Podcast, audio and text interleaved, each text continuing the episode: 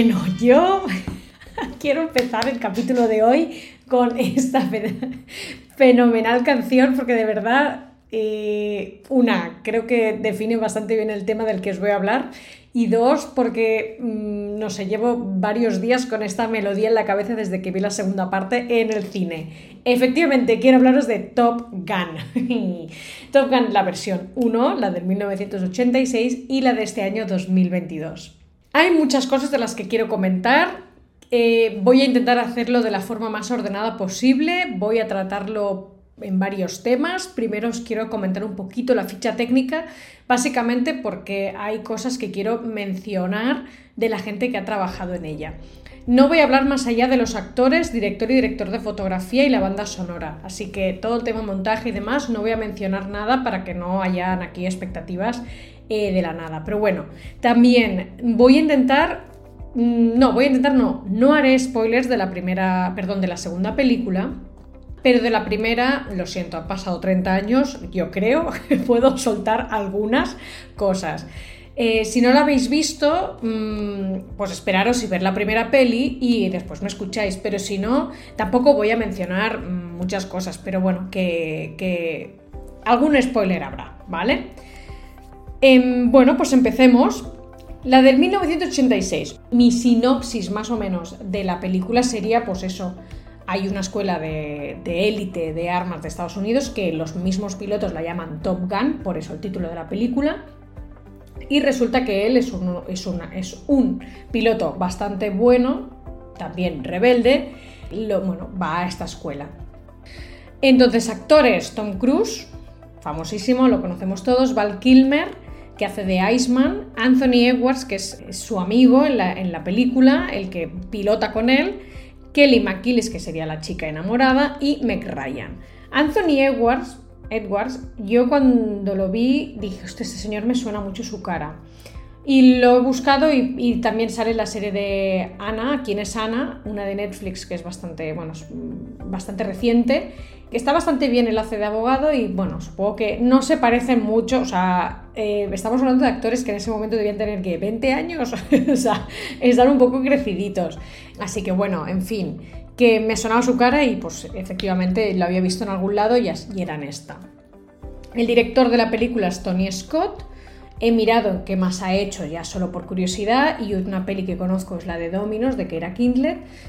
Y director de fotografía Jeffrey Kimball, que también de todas las que ha hecho, la que más reconozco es la de Los Mercenarios, ¿vale? O que todo el mundo la puede conocer. Banda sonora se la produce o se encarga Harold Faltermeyer, que es alemán, y bueno, y pasamos ahora un poco a lo que sería la sinopsis de la, segunda película, la del 2022. Eh, él ha seguido sirviendo a la Armada, sigue siendo piloto, ha tenido sus momentos de, rebeldía, como en la primera película, y eso lo ha llevado a un castigo, entre comillas, y eh, tener un grupo a su cargo para su formación en Top Gun. Entonces, él regresa a la academia de Top Gun. Eh, actores que repiten, Tom Cruise, efectivamente, y Val Kilmer, Iceman. Los nuevos, digamos, integrantes de la, de, la película, de esta película en cuestión, hay varios, yo os menciono tres que son los que más quizás me sonaban a mí eh, de antemano, ¿vale? Sería Miles Teller, Glenn Powell y Greg Tarzan eh, o Tarzan Davis.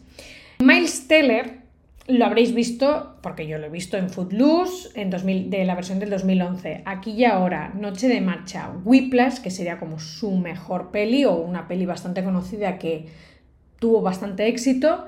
Las novias de mis amigos, que aquí sale con Zac Efron. Las peles, las, la saga de películas de Divergente.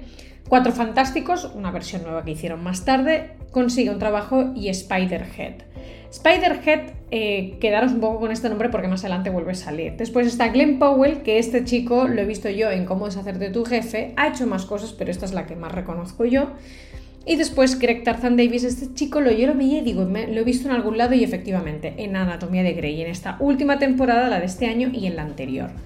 Entonces, director Joseph Kosinski, que efectivamente ha hecho ¿cuál película? Spiderhead, ya os he dicho que os quedaréis con este nombre. Y el director de fotografía es Claudio Miranda, un, señor de Chile, es chileno.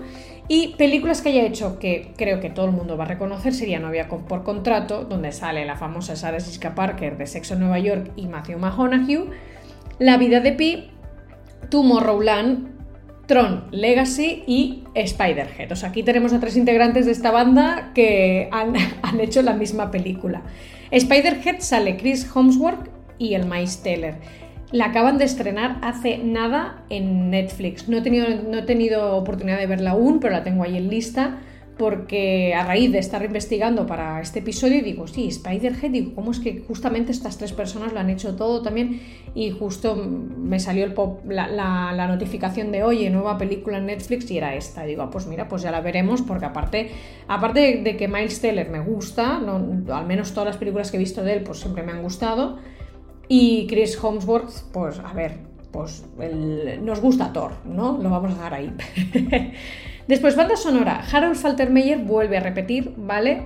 Pero se nos unen a la banda Lady Gaga, Hans Zimmer y Lorne Balfe o Balfe. Eh, Lady Gaga, famosísima, todo el mundo la conoce, pero Hans Zimmer obviamente también. Tiene mm, como compositor las películas de Mejor Imposible, Interestelar, Gladiator, The Holidays, El Rey León, Origen y entre muchísimas otras más. Básicamente ya ha empezado el capítulo de hoy con una cancioncita de la película porque creo que la banda sonora de esta peli tiene muchos puntos positivos. La primera y la segunda me refiero. Y nada, bueno, vamos a adentrarnos un poquito a lo que sería mi opinión de ambas películas. A ver, como películas las dos me gustan un montón, tienen ese punto de acción, de comedia, de amor, de, todo, tienen todo, las ambas pelis, ¿vale? Una es más antigua, obviamente, entonces en algunas cosas, pues para mí están mejor trabajadas en la segunda, pero claro, es que son muchos años de diferencia. Eh, e, en, todo este tiempo se han aprendido un montón de cosas o, hemos evolucionado a la hora de explicar ciertas escenas eh, para el trabajo de personajes, de dirección de actores, eh, todo en general pues ha evolucionado a, mejor, ¿no? Entonces, claro, hay una clara diferencia entre una y la otra en, en ciertos puntos, pero eh, si lo miro en perspectiva, poniéndome en, el lugar de que esta, la primera se hizo en el 86 y esta última eh, ahora en el 2022, pues ambas me gustan bastante, ¿no? Ambas tienen momentos brutales, ambas tienen eh, marcas características de ellas, la segunda tiene ese punto más nostálgico y la otra es más así como más rebelde, más uh, tipo ochentero, ¿no? Más fiestero, juvenil, eh, tiene ese toque como inocente por, por otro lado, ¿no? Entonces tiene ese, es, cada película tiene su marca y creo que es bastante guay notar esa diferencia, ¿no? Y, bueno, básicamente eh, en general, digamos que esa sería mi opinión de, de ambas películas.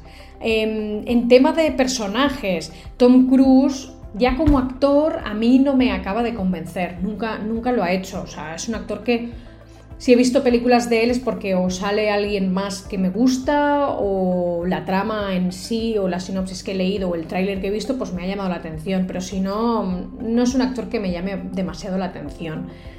En esta película yo creo que le va que ni pintado el personaje, porque siempre he pensado que es un poco chulo piscinas y el Pete barra Maverick es un chulo piscinas, entonces como que le pega un poco el, el papel.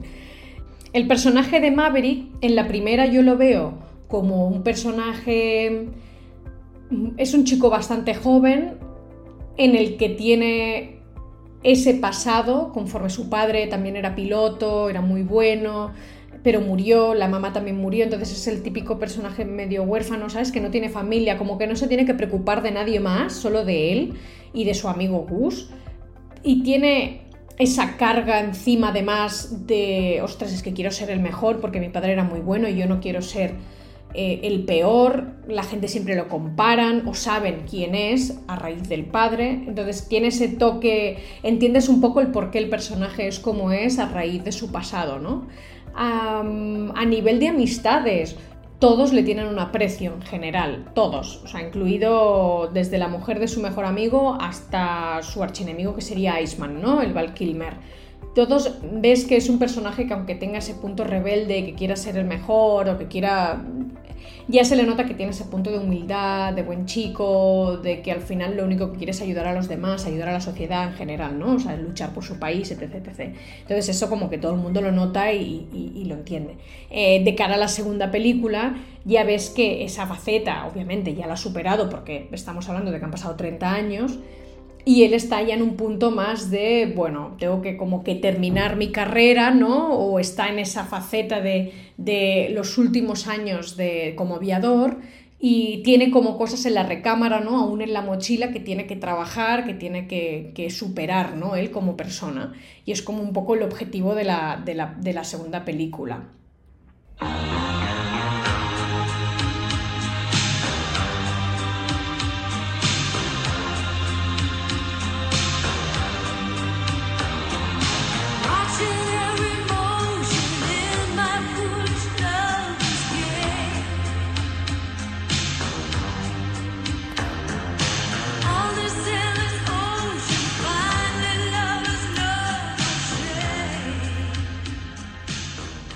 En relación al amor, yo he visto que él tiene ese punto de Don Juan, ¿vale? En la primera película sobre todo, en la segunda también, pero más en la primera, tiene ese punto de Don Juan, pero en una de esas de, esas, de esos momentos de conocer a chicas y tal, conoce a la, a la McGilly, que hace como que frene, ¿no? Decir, ostras, esta chica me gusta, esta chica que acabo de conocer tiene algo que las otras pues no tenían, ¿no? Y para mí me da la sensación, si, fuera, si solo hablamos de la película número uno, ¿eh? no existe la película número dos, es la chica definitiva para él. Si yo solo me centro en lo que pasa en la película del 1986, esta chica es la chica que lo asienta a él, le hace formar una familia o le hace no querer conocer a nadie más. Pero habiendo una segunda peli, esta chica en la primera película ya está, simplemente es la que le ayuda a ver que hay otro tipo de amor, que no es solo aquí te pillo, aquí te mato, sino que, que puede haber una relación, que dos personas se pueden conocer y se pueden gustar, ¿no? Como que, y que le pueden querer a él. Y en la segunda peli ya es un amor más maduro, es el decir, bueno, a ver, he estado haciendo un poco el tonto, me he encontrado en una situación de decir, ostras, esta persona me gusta mucho, pero ahora estoy en plan de, bueno, a ver, vamos a, sentar cabeza. Eh, un poco tarde, tengo que decir, un poco tarde, pero como que, que la historia la hayan explicado así, para mí tiene sentido. Ya sé que ha habido mucho, mucha polémica con el hecho de que no hayan vuelto a llamar ni a Meg Ryan ni a McGilly. Meg Ryan, el tema del personaje suyo queda justificado, ya sale la segunda peli, lo explican. Eh, no dicen nada de ella. Mm, para mí la parte de, que no la hayan llamado, que es lo que dicen, que ella, ella dio una declaración diciendo que a ella no la habían llamado ni nada, diciendo, oye, mira, vamos a hacer una segunda peli. Esa parte me parece bastante mm, ruin, ¿no? Un poco cutre, decir, ostras, tú al menos avisa a la chica. Pero claro, en el fondo, a nivel de historia, para mí no, no haría falta hacerla venir, o al menos justifica el por qué ella no está, ¿no? Igual que haces con Meg Ryan. Pero bueno, mira, esto aquí a nivel ya de guion, de, de historia, esto ya no me voy a meter. Simplemente voy a decir que no es una aberración no, haber, no haberla hecho salir a ella, porque en la película número uno mm, es que no tienen nada de química, es que me da absolutamente igual lo que, le pase, lo que les pase a esos dos, es que no, no me llama para nada. No sé si es que es porque lo hacen muy mal ellos, es que no lo sé, o simplemente es que no había química, o no se llevaban bien, es que no lo sé, seguro que hay más cosas ahí detrás. Pero la historia de amor de ellos dos me parece súper bonita, pero más, más para que él aprenda o vea otro tipo de relación o de interacción con las mujeres, ¿no? No, no la. lo dicho, si solo hubiera habido una película, me parece que se cierra la historia entre ellos dos como, mira, pues, hey, que se casan, etc, etc, etc. Pero al haber una segunda peli, como lo que pasa en esa segunda peli, pues no me parece, el que no haya salido de ella no me parece tampoco un mal gesto, ¿no? La chica, hay varios momentos, o en un par de momentos, ella le comenta que tiene sus objetivos y que quiere hacer sus cosas, que tiene pues, sus planes, ¿no? que es lógico, como cualquier persona. ¿no? Entonces, un poco el, motivo que también me lleva a pensar a que mm, si no están juntos ahora, pues mira, es porque al final son, son muy jóvenes los dos y cada uno tiene que seguir su, camino, ¿no? Em, a ver, también tengo que decir que no me, estoy poniendo en, la piel de toda esta gente que vio la película en su momento, han estado, pasan 30 años y justo esta chica que a lo mejor la esperaba mucha gente no sale. Yo ya lo, lo he dicho antes, me, ciño más en lo que es la historia de amor o las historias de amor de, del Maverick que no de, no de la chica en cuestión. De la segunda peli, la chica que sale eh, resulta que es Penny, la hija de un capitán, un teniente de la primera, y además ya, ya comentan ya sueltan por ahí que él había tenido como una especie de crash con, esta chica Penny, lo que pasa que es, más, es la hija del otro, entonces como que tampoco eh, va a más, ¿no? Entonces yo creo que haber usado a Penny en la segunda peli, pues tiene bastante sentido. Lo dicho, hay esa línea a nivel temporal, a nivel de, de, por las edades, por cómo el personaje puede haber evolucionado y todo, que tiene bastante sentido. Así que no me voy a repetir más, dejo ya el tema del amor, se cierra aquí, yo creo que está bien resuelto y no me parece mal.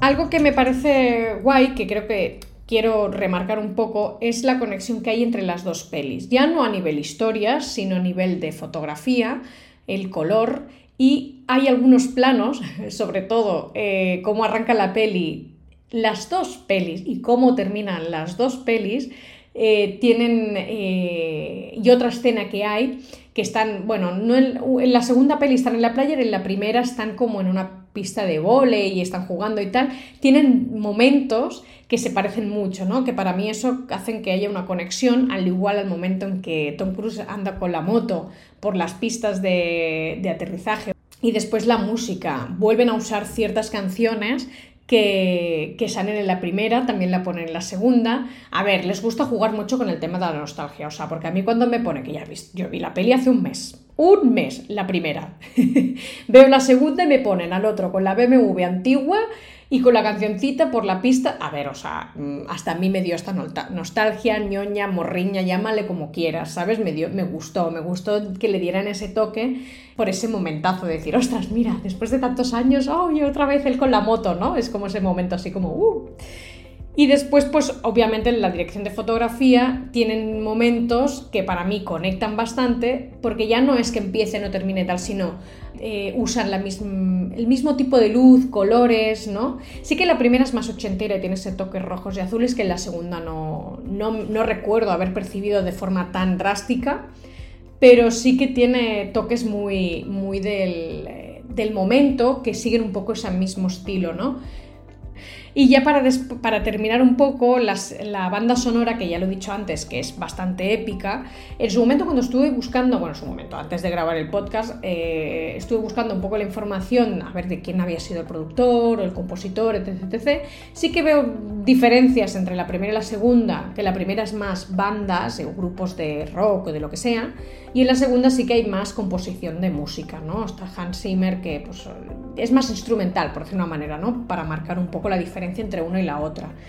De la, película del 86 sí que he visto que eh, tuvo bastante, bastante éxito en la banda sonora en sí, el CD de las 10 canciones que, o las 11 las que hayan a nivel, de, a nivel mundial, o sea que tuvo bastante éxito, aparte de la película, la banda sonora tuvo bastante más éxito. Y bueno, y, algún, alguna anécdota así o detalle que diga, uff, cosas que me ponen muy nerviosa de la primera peli es todo el sudor y esos momentos, esos planos parados ahí fumándose el puro o lo que sea, que no tengo ningún problema con que fumen, si es que a mí me parece muy bien, pero es el, ritmo ¿no? de la película, las escenas de los aviones para mí están, uh, me marean un poco en la primera peli, la segunda están mejor resueltos. Pero lo dicho, es, que lo que he comentado antes, la diferencia de años y de técnicas o de aprendizaje pues se nota.